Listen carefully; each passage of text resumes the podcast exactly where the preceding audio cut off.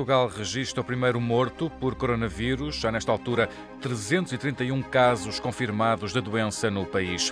As fronteiras terrestres entre Portugal e Espanha são repostas a partir das 11 da noite.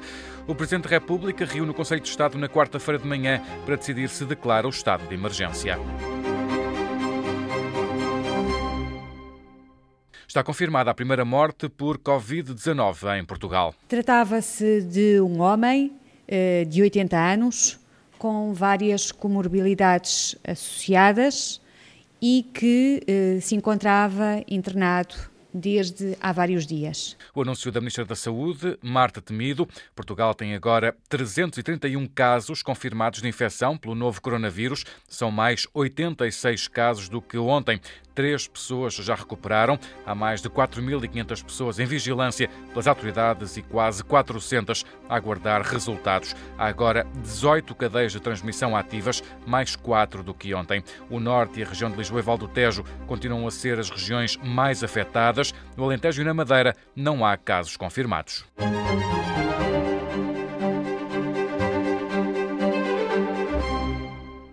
A Presidente da Comissão Europeia propõe restringir as entradas não essenciais no espaço europeu durante 30 dias, anúncio feito por Ursula von der Leyen, que explicou que quanto menos se viajar, mais se consegue conter o vírus. Por isso, propõe que os chefes de Estado e de Governo introduzam restrições temporárias a viagens não essenciais para a União Europeia.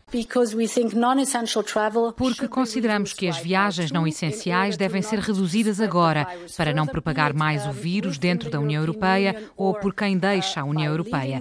Mas também devemos evitar as viagens não essenciais para não criar mais pressão potencial nos nossos sistemas de saúde. A restrição deve vigorar por 30 dias, mas pode ser prolongada se necessário, exceção para residentes da União Europeia e familiares, diplomatas ou médicos. As fronteiras terrestres entre Portugal e Espanha vão ser repostas a partir das 11 da noite, hora de Lisboa. Os voos entre os dois países vão ser suspensos, assim como o tráfego ferroviário. Isso vai acontecer pelo menos até 15 de abril. O ministro da Administração Interna, Eduardo Cabrita, explicou que vão existir apenas nove pontos que vão servir para o transporte de mercadorias e para trabalhadores que tenham de cruzar a fronteira. Ligação Valença-Tui, Vila Verde Raia, Verim, perto de Chaves, Quintanilha, São Vitero, perto de Bragança, Vilar Formoso, Termas de Monfortinho, Marvão, Caia Badajoz, Vila Verde de Ficalho, Rosalvo La Fronteira e a ligação de Castro Marim entre Vila, Verde, Vila Real de Santo António e Ayamonte.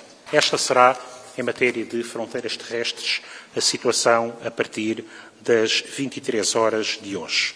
Declaração de Eduardo Cabrita depois de uma reunião com o homólogo espanhol. Já a Ministra da Saúde, Marta Temido, anunciou o reforço do controle sanitário das fronteiras externas e a intenção manifestada por Portugal de participar na aquisição conjunta da União Europeia de equipamentos de proteção individual, assim como de ventiladores. A Comissão informou todos os Estados que vai ser feito um novo uh, pacote de aquisição conjunta, tendo pedido aos Estados-membros que se manifestassem já nesta reunião o seu eventual interesse em aderir, o que Portugal efetivamente fez. Marta Temido, numa conferência de imprensa conjunta com o Ministro da Administração Interna, ao final da manhã, depois da reunião por videoconferência dos Ministros da Administração Interna e da Saúde da União Europeia. De resto, vários países têm anunciado o fecho de fronteiras. O governo alemão decidiu hoje encerrar as fronteiras terrestres com a França, Áustria, Suíça e Dinamarca. A livre circulação de mercadorias vai manter-se e as pessoas poderão atravessar as fronteiras por razões de trabalho. Também a Geórgia encerrou fronteiras, a Hungria vai fazê-lo em breve.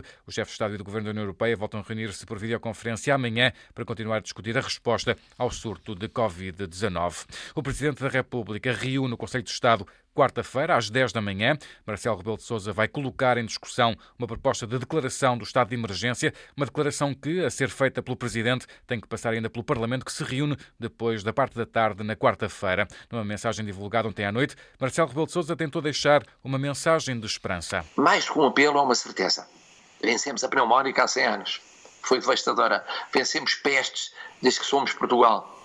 Vencemos crises económicas e financeiras. Vamos vencer. Desde hoje e até 9 de abril, escolas, universidades, creches e atividades de tempos livres estão encerradas em todo o país devido à pandemia, situação que vai ser reavaliada a 9 de abril. Quanto aos correios, as lojas do CTT vão passar a fazer atendimento à porta fechada, só pode permanecer na loja quem estiver a ser atendido. A fila será feita à porta, garantindo a distância de segurança. Também a maior cadeia de salas de cinema em Portugal, os cinemas Nós, decidirão fechar a partir de hoje e por tempo indeterminado. De resto, os resultados de bilheteira divulgados hoje pelo Instituto do Cinema e Audiovisual dão conta de que este foi o pior fim de semana dos últimos anos, com uma quebra abrupta que pode mesmo configurar uma baixa histórica desde que há a medição da afluência de espectadores aos cinemas em Portugal. Quebras superiores a 90%, houve sessões com menos de 20 espectadores. Na frente económica, o preço do barril de petróleo Brent de referência na Europa continua a afundar-se para valores em torno dos 30 dólares, mínimos de março de 2004. As bolsas voltaram a arrancar a negociação com fortes perdas, mas ao longo da sessão foram atenuadas cerca de metade dessas perdas.